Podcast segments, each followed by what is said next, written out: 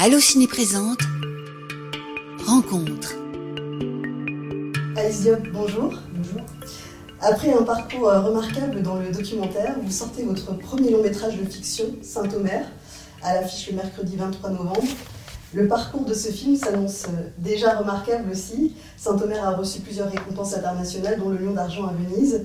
Et il est sélectionné pour représenter la France aux Oscars cette année. J'en profite pour vous féliciter. Euh, le grand public vous découvre en premier lieu grâce à ces prix, cette exposition médiatique que j'imagine assez nouvelle pour vous. Euh, comment avez-vous vécu ces dernières semaines et est-ce que vous attendiez un tel tourbillon médiatique? Non, bah c'est sûr que en fait, c'est quelque chose qu'on espère qu'une sortie se passe bien et on ne mesure pas exactement ce que ça, ce que ça implique. Moi, je suis plus très jeune, j'ai 43 ans, ça fait 15 ans que je fais des, des films. Donc, j'ai l'impression que j'arrive à, Je le traverse assez sereinement, mais j'ai l'impression que ça me coûte beaucoup, en tout cas, ça, de, de le traverser sereinement, de tenter de le traverser sereinement en termes de charge de fatigue, mais en même temps, c'est une charge de fatigue qui est tellement rechargée en permanence par l'émotion que c'est que d'offrir le film au public et de recevoir, euh, d'accompagner le film durant les avant-premières et dans des festivals, que ce soit en France ou à, ou à l'international, de répondre aux questions de journalistes. Et à chaque fois, c'est ce qui est c'est extrêmement prenant, c'est extrêmement fatigant, mais en fait, c'est presque la fatigue est immédiatement euh, rechargée par l'émotion euh, des retours, des échanges, de, la poursuite, de la recherche, parce que c'est un film qui a été du bout en bout de recherche et qui continue en fait à me traverser, à me travailler euh, à l'aune de toutes les projections et de toutes les rencontres que je peux faire pour en parler avec des journalistes. Et vraiment, ça prouve que que c'est une matière vivante ce film et que c'est un film qui est construit autour d'un mystère qui ne, qui ne, ne, répond à rien, qui amplifie, qui, qui prolonge, qui, qui, qui poursuit euh, les questions. Et en fait, ces questions, elles, elles continuent, elles continuent, et, et, des, des, spectateurs me déposent des choses, me livrent des choses extrêmement intimes, extrêmement personnelles. Et dans les choses qu'ils me déposent, dans les choses qu'ils me disent sur ce que le film leur fait, en fait, je continue à comprendre, à révéler ce que j'ai ce que j'ai voulu faire, ce que j'ai voulu dire, ce que je n'ai pas eu conscience d'avoir dit, ce que je n'ai pas su que je disais. Enfin, c'est inépuisable. C'est inépuisable. Donc à la fois c'est très fatigant et en fait cette recherche là, elle me nourrit énormément en fait. Et je me rends compte que c'est ce qui m'intéresse dans le cinéma. C'est pourquoi je fais des films. C'est pour que, que, des films me fassent euh, chercher en fait. Savez-vous pourquoi vous avez tué votre fille? Je ne sais pas. J'espère que ce procès pourra me l'apprendre. Vous avez dit que ce film était construit autour d'un mystère. Euh, et je crois précisément que le point de départ, c'était une image, euh, une photo qui est mystérieuse pour vous, qui, qui a été comme un, un déclencheur. Est-ce que vous pouvez Tout à fait, ouais, c'est la photo du, de, de, de, Fabienne Cabou, donc, qui est prise par, par les caméras de surveillance de Gare du Nord et qui montre cette femme noire poussant une poussette à l'intérieur de laquelle. Euh, euh, et, et, dort un enfant métis emmitouflé dans une couverture, dans une combinaison. Donc c'est une photo que beaucoup de gens ont vue. Et en fait, moi, quand j'ai vu cette photo publiée dans un journal hein, et qui était relayée euh, par la gendarmerie nationale qui cherchait cette femme, donc j'ai eu un étrange sentiment de familiarité. Donc déjà, j'ai tout de suite su qu'elle était sénégalaise. Ensuite, j'ai remarqué l'enfant métis. J'étais à l'époque, enfin, je suis toujours, heureusement, mère d'un enfant métis. Et, c'est vrai que quelque chose de cette image m'a renvoyé à quelque chose de connu, en fait. Et, je crois que c'est la source de l'étrange fascination qui m'a conduit à assister au procès de cette femme. Et ensuite, quand cette femme, quelques jours après euh, la diffusion de cette photo, quand cette femme a été euh, interpellée, les premiers mots qu'elle a utilisés pour faire le récit, pour raconter son acte, elle a dit cette phrase folle. Elle a dit euh, J'ai déposé ma fille sur la plage avec l'idée que la mer emporte son corps. Et cette phrase est saisissante. Cette phrase est absolument duracienne. Cette phrase porte en fait en elle-même une dimension euh, presque mythologique. C'est vraiment, et, et, je dirais même presque psychanalytique. Et en fait, c'est comme ça que je l'ai entendu. J'ai entendu une femme a offert sa fille à la mer avec l'idée que la mer emporte son corps. Donc elle a offert à une mère plus accueillante peut-être, plus puissante qu'elle, une mère qu'elle ne pouvait pas être. Enfin, il y a toute une somme de projections que j'ai commencé à élaborer à partir de cette phrase-là. Et je crois que c'est cette intuition, cette, c'est au nom de cette phrase, au nom de la promesse du récit sous-tendue par cette phrase, que je me suis rendue à Saint-Omer pour assister au procès de cette femme, et donc pas du tout par un attrait obscène ou malsain pour un fait divers. Et en fait, le film n'est pas le récit d'un fait divers, n'est pas le compte-rendu d'un fait divers. C'est, un film qui utilise le cadre d'un fait divers, mais, qui mais qui, dont il fait dire ce que tout le monde a entendu en assistant au procès de Fabien. Tous les gens qui ont assisté au procès de Fabien Cabou ont été happés par ce que, ce que cette histoire racontait de plus que ce qu'elle semblait dire.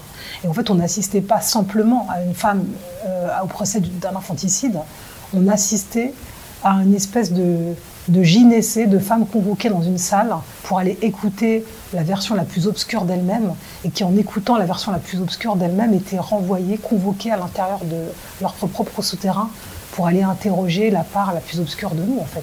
Et cette part obscure, c'est, c'est une façon de, visiter la maternité à un endroit euh, inconfortable, un endroit tabou, un endroit ambigu, un endroit ambivalent, un endroit pas très plaisant d'éclaircir ce lien insondable qui nous lie à nos mères, qui nous lie à nos enfants, des choses qu'on n'a pas forcément envie de dire, qu'on n'a pas forcément, qu'on ne sait pas qu'on pense. Enfin, il y, a tellement de, choses qui nous, sont renvoyées quand, à l'écoute du récit de cette femme. Et en fait, c'est au nom de toutes ces choses qui me sont apparues comme tout à fait universelles que j'ai eu euh, le désir de, faire ce film. Quoi. En fait, c'est à partir de ça, au nom de ça, que j'ai eu envie de faire ce film. Oui, le, terme euh, universel euh, revient souvent dans les interviews que, que vous employez. vous dites d'ailleurs, c'est la question de tous mes films, offrir au corps noir la possibilité de dire l'universel. c'est quelque chose qui m'a frappé dans tout ce que vous avez dit, de montrer aussi... des parcours plus invisibles. Oui, en fait, la question de l'universel, c'est vrai que c'est central dans, dans, dans ma question parce que, au fond, je pense que c'est la question qui m'a donné envie de faire du cinéma. C'est que moi, j'ai jamais eu aucun problème à m'identifier à des hommes, à des femmes blanches et blancs, euh, à travers la littérature, à travers le roman, mais j'ai constaté à quel point j'étais absente. En tout cas, mon corps, ma vie, mon histoire, mon intimité était absent d'un récit euh, commun, en fait. Euh, était, très absent et en tout cas manquait grandement dans des personnages de littérature, dans des personnages de cinéma. Enfin, souvent, dans, en tout cas, notamment en France, et souvent en France, quand, un personnage est noir dans un film, il faut qu'il soit justifié. Il faut que la question noire soit justifiée par une origine sociale ou culturelle. Et en fait, c'est comme si on n'avait pas le droit d'être autre chose que, noir, mais dans, dans l'idée de l'autre, en fait. Et, voilà, les femmes noires dans le cinéma français, c'est quoi? Mieux des femmes mères courage qui s'occupent de leurs enfants dans une cité, c'est des femmes de ménage, c'est des dileux, c'est des racailles, c'est des prostituées, c'est, on peut faire la liste des... De, je dis pas que c'est, des personnages qui sont absents, mais ils sont, ils sont présents à un, certain endroit, dans un imaginaire euh, un, peu, un peu pauvre. Or, pour moi, euh, être une femme noire française du XXIe siècle, pour l'être, je sais à quel point ça peut recouvrir des choses qu'on n'a pas encore dites, qu'on n'a pas encore vues, et qui, pour, euh, et qui pourraient dialoguer tout à fait avec avec l'expérience de l'autre en fait. Donc je, moi j'ai toujours eu la conviction que parce que en tant que noir je pouvais me reprojeter et, voir quelque chose d'universel dans une histoire, dans une histoire, dans une culture qui ne me concernait pas, je, sais très bien que l'inverse est possible, mais que, mais que l'énoncé devient politique parce que précisément c'est ce qui fait défaut. En fait, qu'est-ce que ça veut dire de n'être pas que noir, d'être une femme traversée par des questions euh, à la fois très précises qui ont lieu à la question de l'immigration, à la question de l'exil, à la question de la manière dont on devient mère façonnée par les mères que moi j'ai eues ou que nombre de femmes qu'on a eues, que, que, que je connais ont eues, et qu'en même temps, en fait, une femme blanche puisse en fait regarder sa propre histoire, sa propre mère, à partir de l'expérience précise et intime d'une femme noire, fille de ces mères-là. Vous voyez ce que je veux dire pour moi en fait Et c'est un film qui est à la fois très situé, c'est-à-dire que c'est pas comme si quand je parle de, la question universelle, c'est-à-dire que je nie pas le fait que les personnages soient noirs. La, question noire est absolument centrale dans Saint-Omer, mais elle est centrale tout en permettant à toutes et à tous de s'identifier. Et, en fait, c'est un inversement du regard que j'ai très peu vu en fait, donc j'ai très peu assisté. Euh, voilà, j'ai trouvé ça fort. C'est ce que je tente de faire de film en film, et c'est ce que j'ai eu le plaisir de faire avec Saint-Omer, en même temps effectivement que renouveler un certain nombre d'imaginaires qui accolaient euh, à la femme noire. Une femme noire, ça peut être une femme monstrueuse, ça peut être une femme ambivalente, ça peut être une femme complexe, ça peut être une femme euh, folle. Une femme pas aimante, pas, aimable, qui, ne, qui ne suscite pas la compassion ou l'empathie. et c'est tout ça. et Rama, au fond, dans parce que Rama, elle, est peut-être sans doute moins folle, mais pas moins névrosée que Laurence. Donc le droit à la névrose, en fait, on a aussi le droit d'être regardé à, partir de nos complexités, en fait, et, c'est ce qui était très plaisant à écrire. Donc vous le disiez, votre film met en parallèle deux trajectoires, donc celle de Laurence Colli euh, et donc de Rama, cette jeune romancière qui assiste au procès. Et donc il y a toute cette partie film de procès, euh, mais que vous n'abordez pas de façon classique. Euh, vous avez mis en place un dispositif de cinéma assez rare, je crois euh, où vous avez voulu laisser euh, l'imprévu surgir. Est-ce que vous pouvez me parler de, cette méthode euh, Oui, alors en fait, je ne sais pas si je l'ai dit, mais le, film est écrit à partir du verbatim assez précis du, du, procès auquel j'ai assisté, à partir des notes que j'ai prises. Et l'idée n'était pas de répliquer ce que j'avais vu, l'idée d'être, en fait, de préciser ce que j'ai compris, de te préciser grâce à la fiction ce que j'ai compris en assistant au procès. Donc, en fait, l'idée n'était pas vraiment de faire un reportage, de faire un docu-fiction à partir de, d'un reportage euh, fictionnel du vrai procès, mais de vraiment de, de pointer précisément euh, ce, qui, ce que j'ai, vu moi en regardant en regardant cette histoire. Et donc, j'ai proposer aux acteurs et aux actrices de, revisiter le, procès, c'est-à-dire de rejouer le, le, vrai procès, mais, mais médié en fait par mon propre regard, c'est-à-dire qu'on n'a pas tout, tout j'ai pas euh, j'ai pas, recréé euh, chacune des auditions. Il y avait déjà quand même dans, dans ce que j'ai décidé de, de, de, garder un trajet qui précisait et qui révélait les enjeux euh, de, de, ce film, selon moi, qui était vraiment de réfléchir collectivement à la, à la maternité en fait. Et du, et mais, mais, mais, la particularité de ce film et du travail pour les acteurs, ça a été de jouer à partir de, cette matière documentaire. Et donc forcément, pour eux, euh, et pour toutes les femmes, notamment Valérie Dréville, les comédiennes, euh, Aurélia Petit qui joue l'avocate, ou Laurence Colli, jouer ce texte en sachant que c'est un texte documentaire, en étant soi-même une comédienne, mais une fille et une mère, ça crée en fait une, forme de tension, un rapport de presque de risque et de et d'ambiguïté entre euh, entre ce qu'on ressent en, disant ce texte, ce que ce texte dit, ce que ce que l'on doit jouer, ce que l'on doit interpréter. Enfin, il y avait vraiment une, confusion. Euh, assez, assez forte en fait qui a rendu cette expérience de tournage peut-être intense.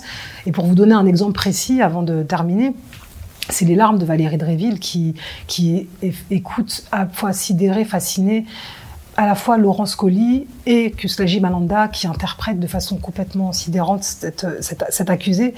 Et à un moment, euh, dans, dans, une des prises, Valérie, euh, j'ai vu dans le visage de Valérie, quand elle s'est mise à pleurer, alors que c'était pas du tout prévu, en écoutant cette femme, que c'est tant la comédienne que la fille, que la mère qu'elle était qui, qui, qui, pleurait à ce moment-là. Et, et j'ai senti que en fait cette émotion appartenait au film et qu'en fait le film était précisément à cet endroit très ambigu du documentaire et la fiction, des émotions réelles, des émotions jouées, d'un texte documentaire mais, mais, mais, mais rejoué par des actrices de théâtre et des actrices de cinéma. Enfin, il y avait quelque chose d'une ambiguïté même formelle qui portait dans, dans la forme cette ambiguïté euh, que nous traversions tous, c'est-à-dire être à la fois en train de faire un film, en même temps d'être traversé en faisant ce film par des émotions réelles, parce que ce, parce que ce film que nous traversions était issu d'une vraie histoire d'un, et d'une vraie enfant euh, assassinée par sa mère dans ces conditions-là. Donc, il y avait, on était en permanence confronté à toutes ces confusions. Et, voilà, c'est, ce qui, toutes ces confusions appartiennent au film. Nous sommes quelque part, toutes des monstres, mais des monstres terriblement humain. Justement, un film passionnant dans son fond et dans sa forme. Euh, donc Saint-Omer qui sort le 23 novembre. Merci beaucoup. Merci. Merci. Allô Ciné.